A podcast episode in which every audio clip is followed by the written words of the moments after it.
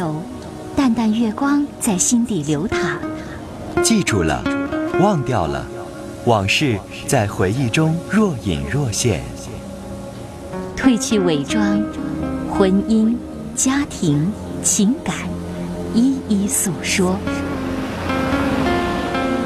来吧，走进这里，电波里的心灵小屋，一起聆听城市夜晚最真诚的声音。陈峰与你相约，为你情感解惑，给你情感答案。陈峰主播，心事了无痕。心心事了无痕。心事了无痕。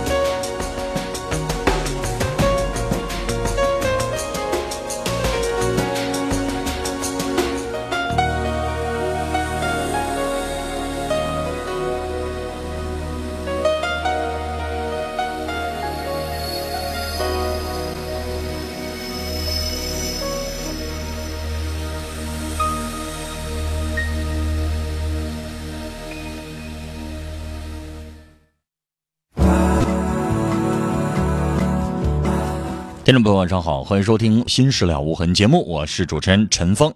今晚的导播呢是百宁。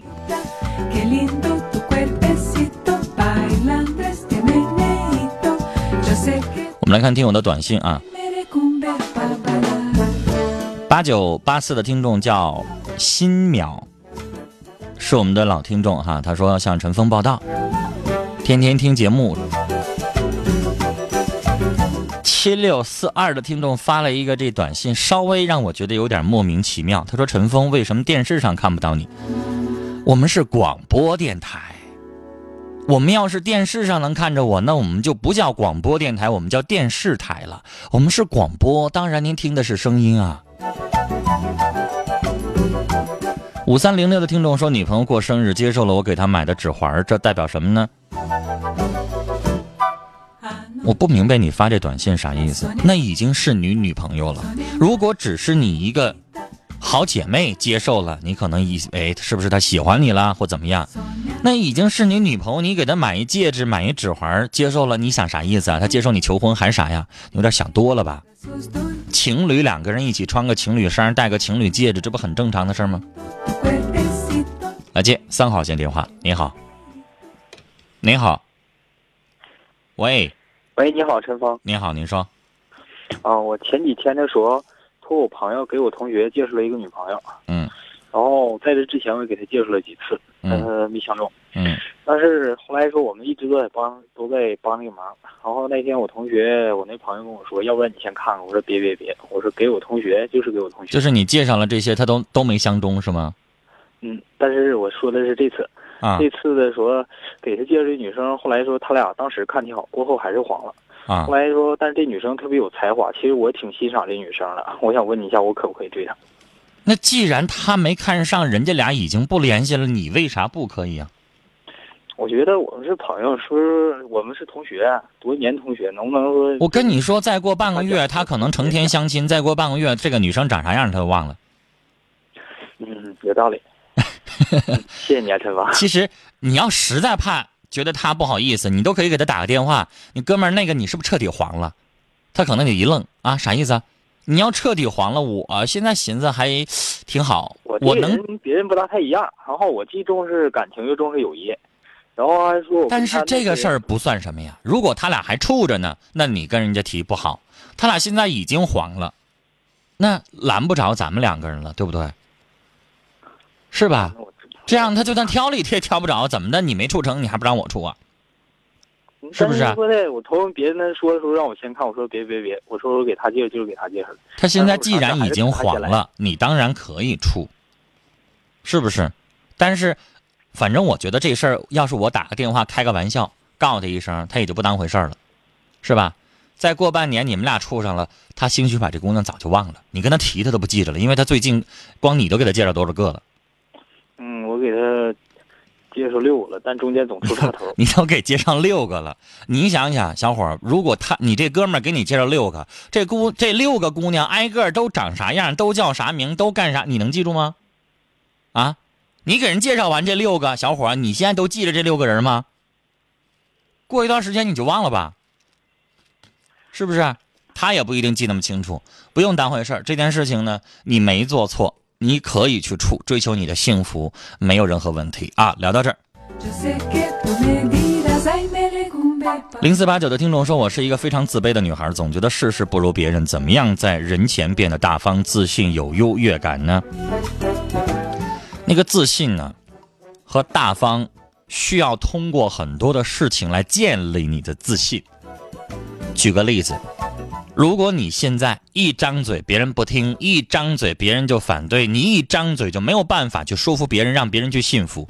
你再有自信，你光有自信也没用啊！时间长了之后，你的自信也会受到打击。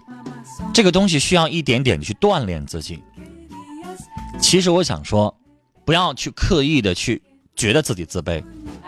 我想说，可能比如说陈峰，在我现在从事这个领域当中，你可能认为我是擅长的。但是我出了这个领域，你让我到别的领域当中，我也自卑啊。那体育我是一窍不通。你问我什么叫足球越位，什么叫篮球，什么三分球，我一点不懂。体育任何一个体育项目全都不熟悉。那你在某个领域你是自信的，在其他领域你是自卑的，很正常。比如说，有的女孩子在自己的身材方面是自信的，长相方面是自卑的。身材方面是自信的，身高方面是自卑的。你只要人生有一条或者那么几条让你是自信的就行了，你不可能永远全都自信。你的自卑，我认为大多数人的所谓的自卑是来自于人际交往方面，有点内向，碰到陌生人有点抹不开说话。如果是这样的话，你可以去锻炼一下自己的人际。如何相处？如何和陌生人交往？如何开始自己的社交礼仪？这些东西去锻炼。零三二三的听众说：“我管妈妈要钱买鞋，要俩月了没给买。而嫂子昨天跟我妈说也要买鞋，我妈妈马上就给钱了。他们偏心。哎，嫂子是外人，你不是外人呐。”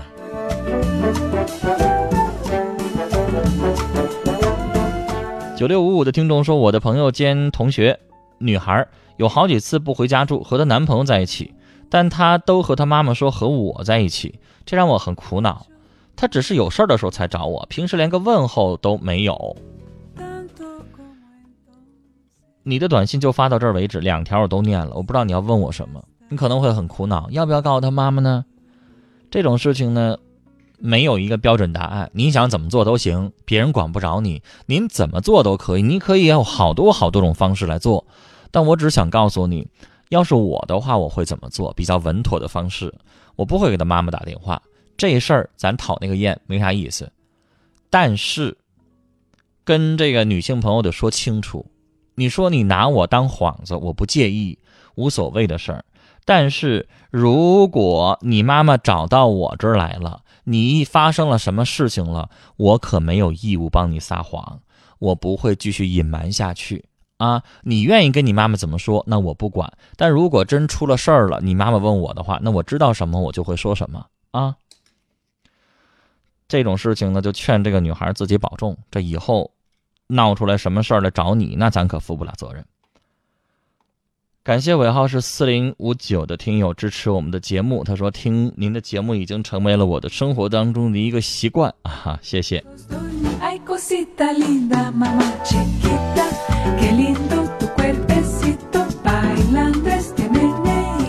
五二四幺的听众要传情说，希望经管院零八级会计专业王旭能够舒心和幸福。署名叫胡浩。来接电话，二号线电话，你好。喂，你好。您好，您说。你是陈峰老师是吧？别客气，您说吧。我第一次打电话，我心里可紧张了，然后我手都嘚瑟了。我现在就是。咱们两个聊一会儿会好一点。我现在说了几句话。可紧张，可紧张的。我现在跟您跟您交流几句话，让您慢慢忘掉这直播节目啊。呃，其实您打了电话，您什么都不要想，你也听不着有谁在听，你也不知道有谁在听，你就像。给陈峰像一个老朋友一样，因为你天天听到我的声音，就像一个老朋友一样，咱们两个人就聊聊，也别那么正规，要咨询要干嘛？就是咱们两个人聊，就您的问题，我来帮你出出主意，就这意思。这样你会放松一些啊。不知不觉你在跟我聊的，过程当中，你会心情放松，别老揪着，嗯好吗？是的，啊我就感觉心里有点乱，语言又组织不通顺的话，你你原谅我点。我听不懂，我会问你，您说。嗯，我就是呃，我现在吧，我我的丈夫，我跟他俩过了十年了，我们是二婚，然后我有个儿子也十岁了，他 我这他是他的老家是南方的，嗯然后我不是。他那个就是自从我跟他过这十年当中，他一直也没回过老家。然后他说他有二十年没回老家了，最近这几天他走了，回到老家了。嗯他到老家之后，然后那个他就给我那个往回打电话，打电话他就说让我给他汇一万块钱。嗯，我说汇一万块钱干啥呀？他说的啊，这回家了又有什么亲戚啥的搭理搭理，给这个点钱那个点钱的，然后那个又请吃点饭了，这个那的，身上钱不多。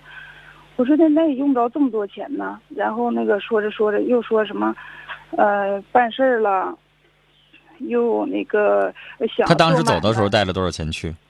当时走的时候，还是他我他走的时候吧，给他带了两千块钱。那个票已经买完之后带了两千块钱，啊还是我问他的。他那个临走之前都快要到点儿上车了，我说的你带多少钱走啊？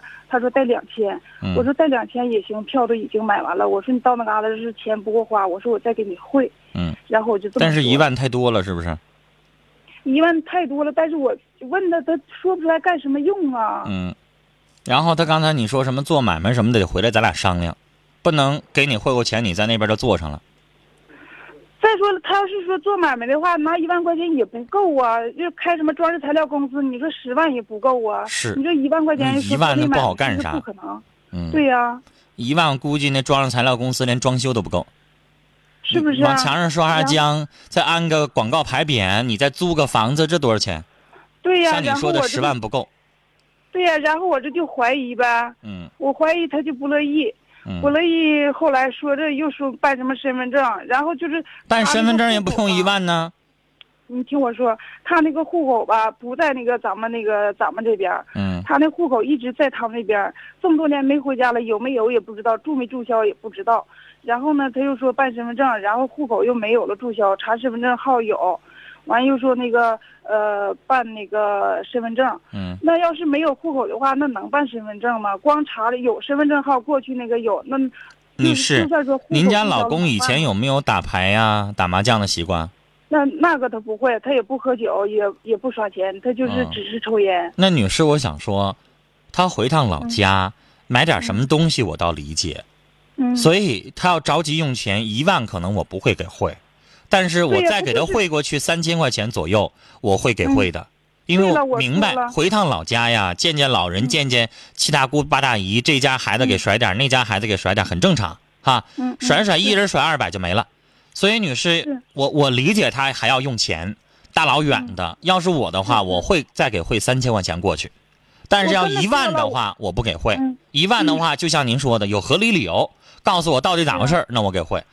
你要说不清楚，我不能汇那么多，三千我可以，嗯，因为女士你得明白，人家确实得有一些人情来往。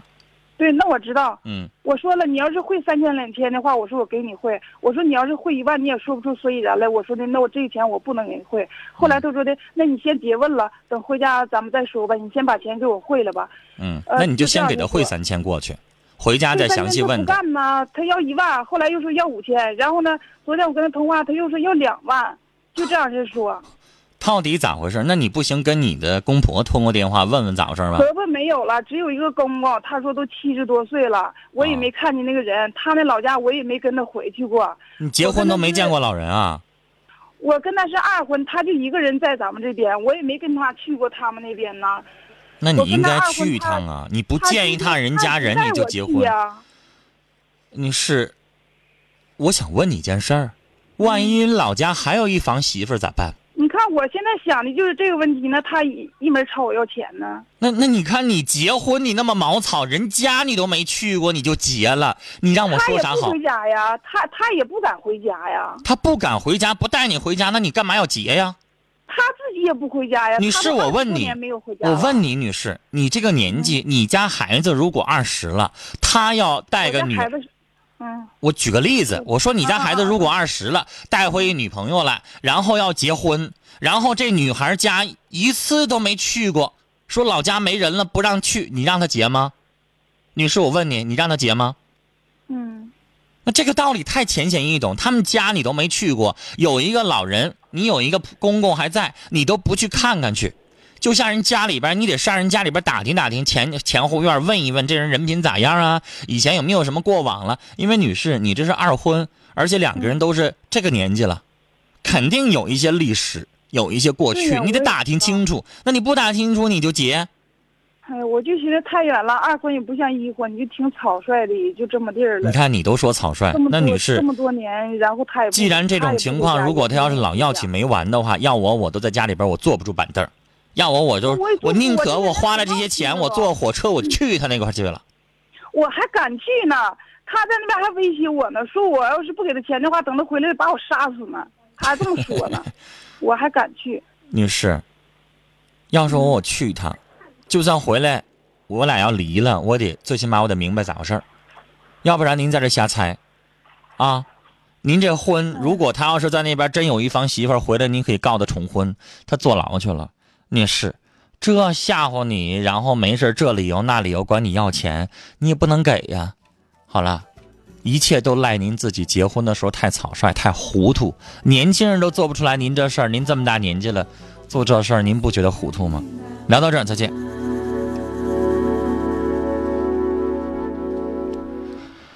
呃，有这样一呃几条短信啊，是一位我我在想，一位一定是一位老人发的。如果要是年轻人，可能我不给他念这个信息，但是对于一位老年人来说，这样的信息我想念。大家听完了之后可能会一笑了之，但是我觉得对于老年人来说，他感觉会天都塌了。这是尾号是七七零五，我们本市的一位老年听众发的，他说：“陈峰啊，你一定要念我的短信呢、拜托了，我的心成天都不知道丢哪儿去了，怎么回事呢？老人的宠物小狗丢了，他说我找了好多天了。”这是一个黄白毛相间的小狗，三四斤，黄白毛相间的小狗，大概三四斤重。我一直没放弃它。这个小狗不值钱，是一个小串儿，如果到狗市卖，最多能卖二十块钱。但是我赏金二百，狗一点都不值钱，是一个三个月的幼犬小狗，但是那是我的。我想，对于老年人来说，那个小宠物像他的命一样。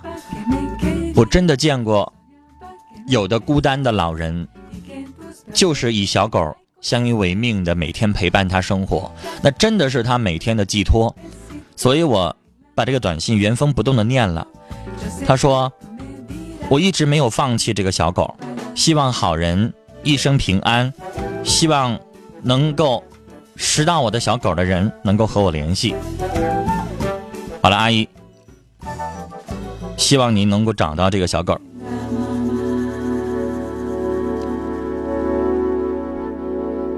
四零三九的听众要传情，说我想对心爱的他说一声：雨欣，我爱你，一辈子爱你，会把所有的爱都给你，永远对你好，爱你的天琪。那接下来我们来呃。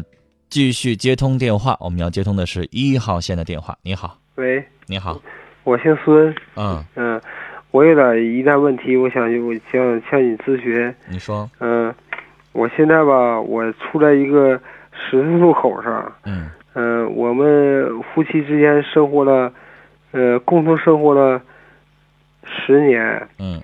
嗯，其中有几年吧，他在外地，外地吧，完了。我们因为做生意吵架，吵架赌气，我们离婚了。嗯，离婚之后呢，但是呃，如果从这个呃，我们个人之间没有任何关系，是吧？没有外遇啊，我也不吃喝嫖赌，他也没有外遇，但是他这个家庭吧，导致我们的离婚。我赌气我走的，完了导致我的离婚，知道吧？嗯，他家庭导致我离婚。呃，我的在我在我们离婚的时候吧，他的他的父母和他姐姐，呃，给我开出一个条件，让我回去，跟他回到这个原先工作的地方，我不去。呃，完了我要让我媳妇再搁那待一年再回来，呃，或者是离婚，我选择离婚。离婚呢，但是我我们俩之间都我们两人都都很后悔。呃，我事隔一年之后吧，呃，我们想在一起重新结合的时候，他也让我去接他去，我也想去接他去，但是吧，就在这个期间呢，就是他的姐姐和他的母亲吧，又给他介绍个对象，就是马上我去接他的时候，就在这个就是就这个时间差时间吧，完了我们之间现在又发生争吵。争吵了，但是我这个事我非常不理解。我要去接你的时候，你为什么要接？要是你家人要要要要让你结婚，又给你介绍对象，对呀，而且是他们家主动提出来的呀。对他提他们家出要我接他去，就是啊他们家让咱回心转意回去找他去，回过头来那边又给别有给他介绍对象，让他去相亲。嗯这家人做事儿怎么这样啊？嗯，哪有这么做事儿左右摇摆的呀？完了完了，我我又我又主动去了他家去一次，我跟他父母谈，他父母同意，他父我跟他姐姐在期间吵起来了，吵了架，吵架完了，他把我爱人就藏起来了，就是我曾经的爱人也好，现在我说爱人也可以吧，是吧？你叫前妻，前妻藏起来了，我有任何通讯联系，我跟他一打仗，完了，他就就能接受个电话，三打两打，我就直接我去了山东，我跟他跟他当时我去，我说问咱对错对错，但是我做买卖赔钱是肯定赔了，钱是赔上了，争论对错的时候，我的岳父跟我说，你你要是不打仗，我可以让你把孩子。我让我姑娘跟你回去，这次你来不行，你下次可以来。我到山东路费也花的很多，对吧？我去一趟不容易，我一口饭没吃我就回来了，马上我就转回来。我行，我下次可以接他。我再唠嗑的时候，我我的这个岳父就说：“不行，你你得你永远不行。”姐，他的姐姐，他的岳，只有我的岳母现在藏起来了。我跟他可以沟通，但是他把那人藏起来了，不让我跟他说话。后来又改口了，意思说永远不让你接回去了，是吗？对，永远不想接回去。先生，行了，这事儿就咱们就咱们就说到这儿啊，我听明白了。嗯，先生，你被这家人涮了。是吧？这家人家另一方面，那那边呢，这个跟你联系，意思说如果能回心转意的话，他们家姑娘有一个落脚的地方。对，另一方面呢，又没死心，又在找比你更强的，但那个时候他不一定能找着了。嗯，就可能他跟你说完了之后，他后来联系的又联系成了比你强的，现在人家又变卦了。嗯嗯，你说带他们家这么出尔反尔的吗？是吗？哪能这么做事儿呢？而且把你折腾过去了，一点好话没有，让你白去一趟，然后最后又整出来一个说你让你彻底断了这个念想，永远不可能把他姑娘接回来，啥事儿啊？什么人家呀？怎么能有这么做事儿的呢？先生，我想告诉你，他们家这么做，咱以后咱还不去了呢。嗯，他们家姑娘哪儿好啊？咱都已经离过一次了，就因为他们家里边出尔反尔，这事儿那事儿的。现在他们家又整出这出那出的，那先生，我想告诉你，就这样啊，没啥意思。这婚也没意思，你也不用再想去接他了，这意思一点没意思，都已经离了，就算了。他们家也没有一个诚心诚意想让你回去的一个态度，没有，那没什么意思，咱也不用考虑了。我倒劝您赶快的，您在在您身边的找合适的，干嘛非得上那么老远山东去找呢？找您合适的，您相中的那家人啊，你也别惦记了。没准你这边你找到合适了，有人给你介绍，他们家那家反倒还着急了呢啊！您过您自己的生活，那家人太过分了。聊到这儿，再见。好了，接下来是广告信息，广告回来之后继续来收听和参与《新事了无痕》节目。